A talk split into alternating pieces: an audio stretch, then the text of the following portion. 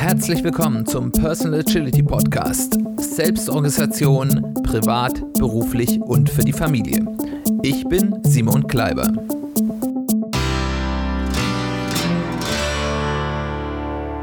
Herzlich willkommen zu einer weiteren Folge des Personal Agility Podcasts. Schön, dass du eingeschaltet hast.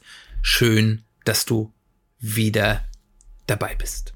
Wir haben heute Grund zu feiern. Es ist unsere 150. Folge.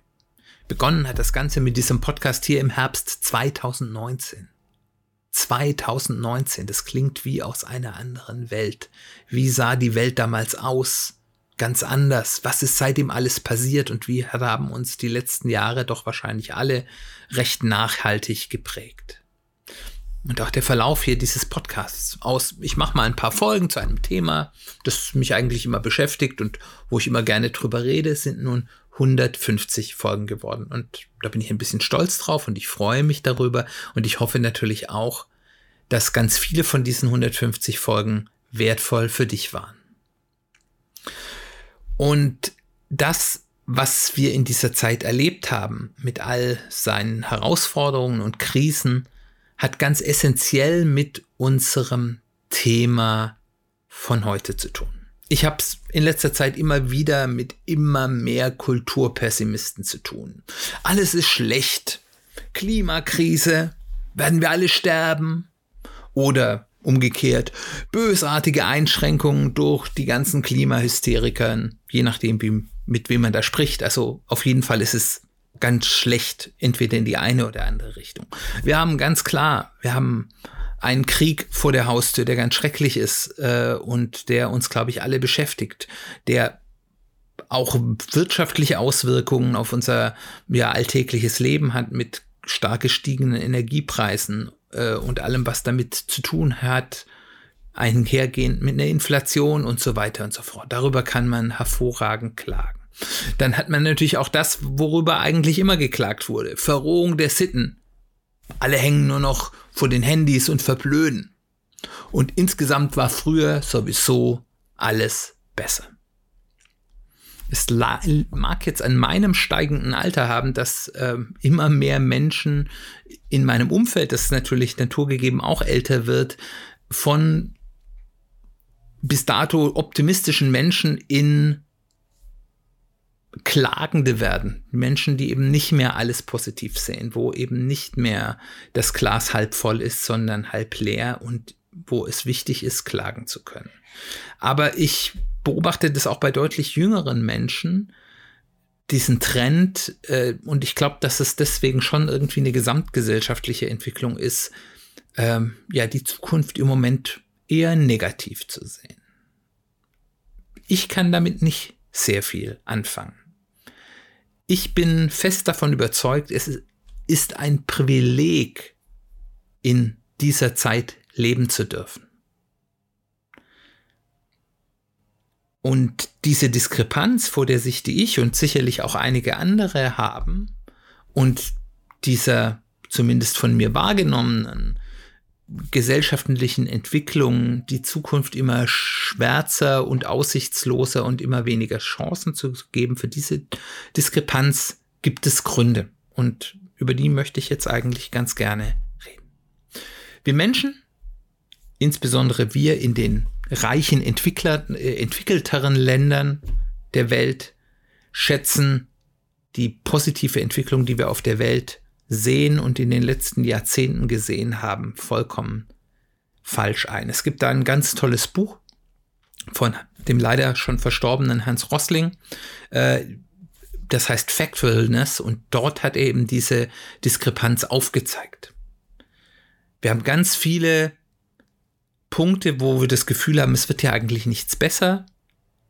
Aber wenn man schaut, wie sieht es denn mit Armut auf der Welt aus? Wie sieht es mit Kindersterblichkeit und damit indirekt auch sehr stark Lebenserwartung aus? Wie sieht es mit Analphabetismus aus? Und so weiter und so fort. Da können wir eine unendliche Reihe machen. Das nimmt seit Jahrzehnten kontinuierlich ab und ist auf einem Level, dass das enormen Unterschied macht. Wenn man in Ländern, die man früher vielleicht eher so ein bisschen in früher hat eine dritte Welt gesagt, das ist jetzt, glaube ich, nicht mehr ganz opportun, aber zugeordnet hat, wir waren jetzt gerade auf in einem Land, was äh, sicherlich eher in, nicht so reich war äh, und vor, in dem wir vor 15 Jahren waren und wir waren da jetzt wieder und wir haben es fast nicht wiedererkannt. Was für ein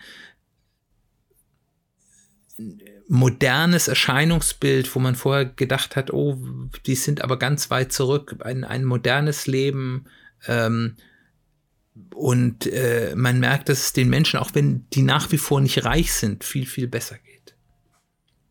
Aber auch beim Thema Umwelt äh, ist ja nicht so, dass alles viel schlechter ist. Also in meiner Jugend und Kindheit äh, war das Thema, waren verdreckte Flüsse, sichtbar verdreckte Flüsse äh, und zwar auch wirklich auch nicht nur sichtbar verdreckt, sondern chemisch belastet. Und äh, Smog war ein ganz großes Thema in der Zeit, in der ich aufgewachsen bin. Davon hören wir zum Glück zumindest hier in Deutschland nichts. In den USA haben wir gerade Smog-Probleme wegen Waldbränden, aber äh, nicht unbedingt deswegen, weil äh, ja die Emissionen so schlecht sind. Also es hat sich hier auch ganz viel zum Guten gewendet und es sieht insgesamt nicht unbedingt, auch wenn es natürlich Herausforderungen in diesem Bereich gibt, nicht schlechter aus, als es früher war. Also früher war alles besser, würde ich hier schon mal ganz stark in Frage stellen wollen. Ein zweiter Grund, warum die Menschen diese Diskrepanz sehen, ist, es passieren im Moment in ganz vielen Bereichen von Wissenschaft und Technik kritische Durchbrüche wo Forschung und Entwicklung, die in den letzten Jahrzehnten gemacht wurde, auf einmal massentauglich wird. Und obwohl wir da jetzt überrascht sind und äh, einen Wow-Effekt in vielen Punkten haben, was da auf einmal geht, ist es trotzdem erst die Spitze des Eisbergs. Beispiele sind Elektromobilität, wo wir auf einmal gefühlt im letzten halben Jahr, Jahr sich die Anzahl der Elektroautos auf den Straßen ist explodiert.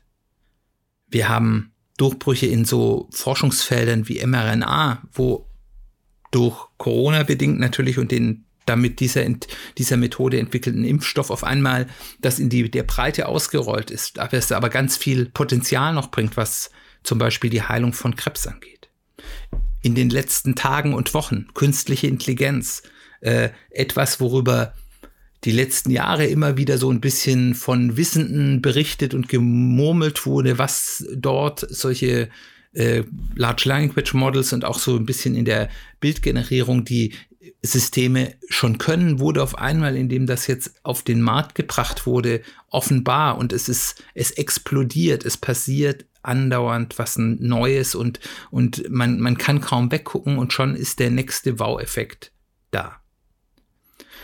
Und es gibt hier noch eine ganze Reihe weiterer Themen, die in ganz ähnlichen Phasen sind, die jetzt vielleicht nicht ganz so offensichtlich sind, wo vielleicht gerade der erste Durchbruch schon vorbei ist oder wo der erste Durchbruch noch bevorsteht. Ähm, es gibt da ein, ein ganz spannendes Buch, wenn man sich da mal in diese Welt dieser Themen einlegen lässt. Es ist, obwohl das sicherlich keine ganz, ja, ich sag mal, äh, kontroversenfreie Person ist, ähm, äh, von Frank Thelen, das Buch 10x DNA, nicht zu verwechseln mit äh, dem gleichnamigen Fonds, den er aufgelegt hat. Dieses Buch ist eine ganz tolle Einführung in diese Themen. Er ist da vielleicht an manchen Stellen ein bisschen überoptimistisch, das liegt in seiner Natur, aber ähm, äh, das, das ist äh, auf jeden Fall mal ganz spannend, um eben diese verschiedenen Bereiche, in denen da zurzeit Dinge passieren, mal den Überblick zu bekommen. Sehr lesenswert.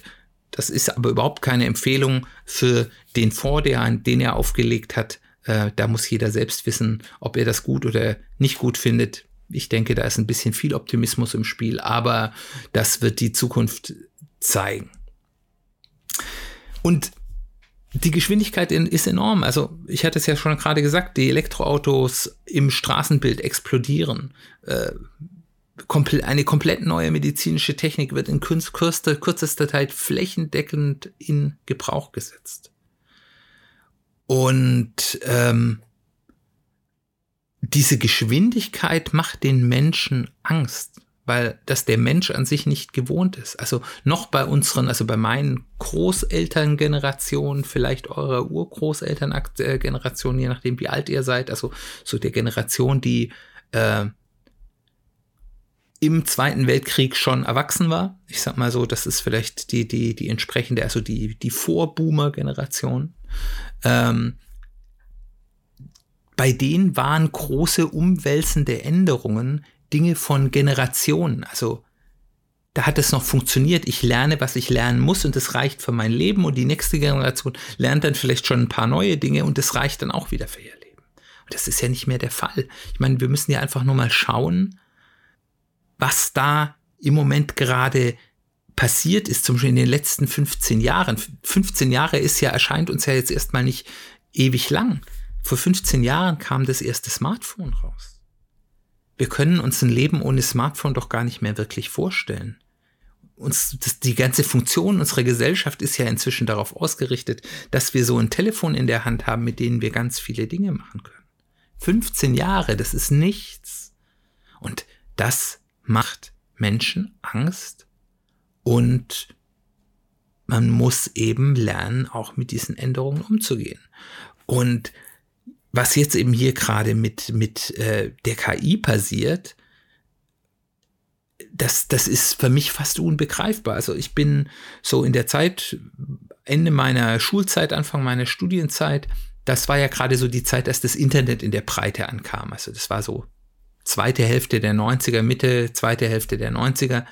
Und ähm, das habe ich schon als irre schnell, was da alles passiert ist. Ich habe in dem Bereich für, als, als Nebenjob für Computerzeitschriften Artikel geschrieben und äh, das war für uns ganz toll, weil es gab jeden Monat, die Zeitschriften kamen ja einmal im Monat, ist was Neues und man konnte da ganz viel jeden Monat schreiben und musste sich nichts aus den Fingern saugen. Und es kam mir damals schon irre schnell vor, wie da Dinge passiert sind. So Dotcom-Bubble war da ja auch in diesem Bereich.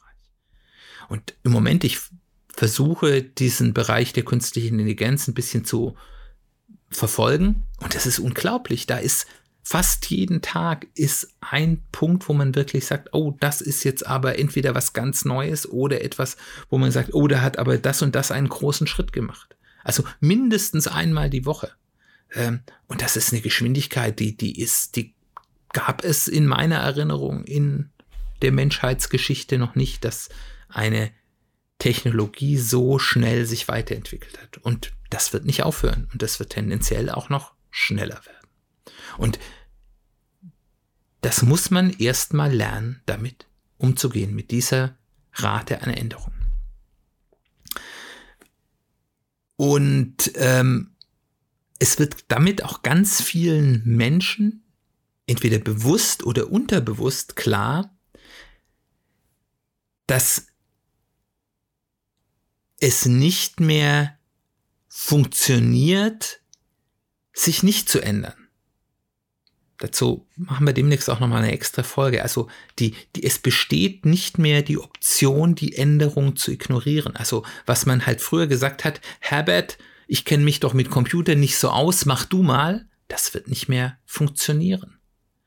Und wenn man den Experten im AI-Bereich, also künstlichen Intelligenzbereich zuhört, sagen die ja, dass zumindest mittelfristig nicht die künstliche Intelligenz sozusagen Menschen wegrationalisieren wird, sondern dass Menschen, die in der Lage sind, künstliche Intelligenz als Werkzeug benutzen, ihre Produktivität so stark steigern können, dass die die Menschen wegrationalisieren werden, die nicht in der Lage oder nicht willens sind, dieses neue Werkzeug zu nutzen. Und es ist eben ein ganz normales menschliches, im menschlichen Wesen verankert, dass Änderung uns Angst macht. Und warum ist das? Das liegt daran, das ist, da liegt so ein, eins dieser, dieser Biases, Denkbiases, die wir haben, zugrunde. Wir bewerten unterbewusst Verlust höher als Chance. Das heißt, die Tatsache, dass wir Dinge aufgeben müssen, dass die Dinge nicht mehr so sein können, wie sie davor waren, bewerten wir als höheren Verlust als die Chancen, die uns eben diese Entwicklung, diese Entwicklungen haben irre Chancen. Da, da müssen wir uns nichts vormachen. als diese Chancen. Und damit macht uns das Weggeben des Alten, dass die gezwungen werden aufzugeben, bestimmte Dinge, die dann eben nicht mehr funktionieren, bewerten wir als viel schlimmer als die viel größeren Chancen, die sich aus dieser Veränderung ergeben. Der dritte Punkt ist, der mich so positiv setzt und warum, warum ich sage, das ist eine, eine so tolle Zeit zu leben, ist, wir leben in der wahrscheinlich inklusivsten Gesellschaft, die die meisten individuellen Freiräume bietet, die es je gab. Und auch hier hat sich wirklich in den letzten 20, 30 Jahren, also durchaus auch in, in meiner Lebenszeit, so unglaublich viel geändert, ähm, dass das sehr bemerkenswert ist. Nicht alles ist perfekt. Manches wird in der Diskussion um mehr Inklusivität auch überzogen und zwar so weit, dass eben wieder eine Ausgrenzung auf der anderen Seite äh, äh, herauskommt. Da gibt es ja ganz viele äh, Diskussionen, wo dann eben Menschen, die das eben sehr radikal sehen, dann anderen Menschen absprechen wollen, eine Meinung zu bestimmten Dingen haben zu dürfen. Ähm, äh, das ist natürlich dann überhaupt nicht mehr inklusiv, sondern sehr exkludierend und das macht das Ganze nicht besser. Aber trotzdem äh, ist es besser wie nie. Und ähm, es ist natürlich auch ganz klar, dass es die gibt, die den anderen diese Freiheit nicht gönnen und denen nicht gönnen wollen, nach ihrer Fasson glücklich zu werden. Und diese Menschen gibt es, das ist auch nicht im speziellen politischen Spektrum zuzuordnen. Diese Menschen, die das nicht gönnen können, die gibt es rechts wie links. Äh, rechts wahrscheinlich deutlich mehr, aber sie gibt es hier so wie auch da. Aber es gibt eben diese Menschen, die anderen Leuten nicht gönnen, anders zu sein und damit auch noch die Frechheit zu besitzen, glücklich zu sein. Und dass sich diese Menschen derzeit so aufbäumen, was man in den USA besonders stark äh, sehen kann, aber hier in Deutschland in einer abgeschwächten Form genauso, werte ich eher als ein gutes als ein schlechtes Zeichen, weil ähm, da wurde so viel geschafft, dass eben es nicht mehr aushaltbar ist für Menschen, die anderen nichts gönnen können. Und das finde ich ein sehr gutes Zeichen. Man muss aufpassen, dass die nicht zu viel Macht bekommen, aber es ist im Ganzen eher ein gutes Zeichen. Das Problem ist jetzt aber, dass, und da kommen wir jetzt wieder zu den Menschen, die anderen ihre Freiheit nicht gönnen können, das Leben in einer solchen inklusiven Gesellschaft verlangt eine innere Gelassenheit und eine wohlwollende Sicht auf die Welt und die anderen. Dass man eben sagt, ja, okay, der macht das so und der schadet damit nicht niemand und dann ist es okay, auch wenn ich das strange finde und vielleicht sogar ekelhaft oder was immer ich da finde. Äh, aber das ist in Ordnung so. Und dafür habe ich ja auch ganz große Freiheiten. Und diese Gelassenheit und diese wohlwollende Sicht ist nicht einfach. Zumal wir als Menschen eben als soziales Wesen geprägt sind, sehr stark auf Identifikationsmuster zu achten, auf Muster der Zusammengehörigkeit. Und auch das ist etwas, was gelernt werden muss. Und last but not least, so begrenzend die fest vorgegebenen Wege und Schubladen waren in der Vergangenheit, wie sich ein Mann, eine Frau, äh, Leute aus bestimmten sozialen Schichten und so weiter und so fort zu benehmen hatten und wie der Lebensweg zu laufen hat und man muss doch was Anständiges lernen und so. So beschränkend und teilweise auch traumatisierend das für viele Menschen war, für viele Menschen hat dieser fest vorgegebene Weg eben auch Struktur gegeben. Und das Wegfallen dieser verbindlichen Struktur führt eben auch zur Verunsicherung und Angst und der Umgang mit dieser Freiheit muss für viele Menschen eben auch erst erlebt werden. Und ich erlebe das in meiner beruflichen Praxis ganz häufig, wenn man also ja so agile Methoden einführt in Unternehmen, führt das ja auch, man sagt ja, ihr sollt euch selbst organisieren und so weiter und so fort. Man gibt den Mitarbeitenden in einem Unternehmen dadurch ganz viel neue Freiräume. Und für ganz viele Menschen ist das ganz schlimm weil man damit auch Struktur wegnimmt. es gibt nicht mehr, ich weiß, was ich zu tun habe und ich erfülle das einfach, sondern ich habe auf einmal ganz viel Optionalität. Die will ich ja erzeugen, weil das Wert stiftet. Aber damit erstmal umgehen zu lernen, ist ein Lernprozess, ist ein Persönlichkeitsentwicklungsprozess. Und deswegen ist eben diese inklusive Gesellschaft, die so befreiend für viele Menschen ist, für andere eben auch bedrohlich. Diese drei Punkte sind für mich neben anderen Punkten die Hauptaspekte, warum ich glaube, dass dies eine hervorragende Zeit ist, um in ihr zu leben. Aber es sind eben auch Punkte, aus denen ich verstehen kann, warum manche Menschen sich schwer tun, das als uneingeschränkt positiv zu sehen. Und ja, wir haben Herausforderungen, die sind nicht gering. Wir hatten ja vorher schon über Klimawandel gesprochen. Wir haben aber auch in den letzten Jahren gezeigt, dass wir in der Lage sind, mit Herausforderungen und erzwungenem Wandel erfolgreich umzugehen. Die Entwicklung in Technik und Wissenschaft, darauf hatte ich ja gerade schon hingewiesen, die werden dafür sorgen, dass wir auch noch besser dazu in der Lage sind, das zu machen. Aber es gilt eben in dieser Entwicklung auch die Menschen in den Fokus zu nehmen und eben auch diese Entwicklung und diese Lernprozesse bei den Menschen mit diesen, diesem erzwungenen Wandel und auch den Herausforderungen, die uns eben so, so Dinge wie auch der Klimawandel bringt, umzugehen, eben, eben die darauf auch da mitzunehmen und darauf vorzubereiten wir haben schon häufiger darüber gesprochen, wir müssen ernsthaft darüber sprechen, ob unser Bildungssystem noch im Ansatz dazu geeignet ist, die heutigen Kinder und Jugendlichen auf die Zukunft vorzubereiten, mit der sie es zu tun hat. Und wir können, müssen aufhören, damit zu tun, so zu tun, als würde die Zukunft noch genauso aussehen wie im 20. Jahrhundert. Das ist nicht der Fall.